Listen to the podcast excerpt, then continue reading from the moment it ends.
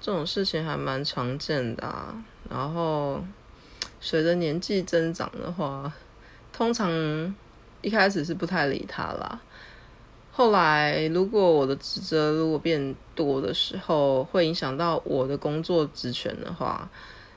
我会一开始会跟他沟通。如果沟通不良的话，我会去找他的主管，他的主直属主管之类的。那直属主管会去跟他沟通，我觉得要把这件事情解决，不然的话，因为职场跟在交朋友不太一样，